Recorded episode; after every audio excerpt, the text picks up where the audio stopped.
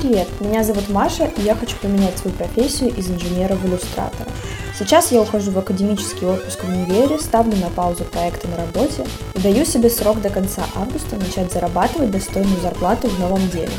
Чтобы понять, как заработать, не выгореть и справиться с трудностями на пути новичка, я буду общаться с иллюстраторами, дизайнерами, художниками, а затем применять их советы и рассказывать в начале каждого выпуска, что из этого вышло.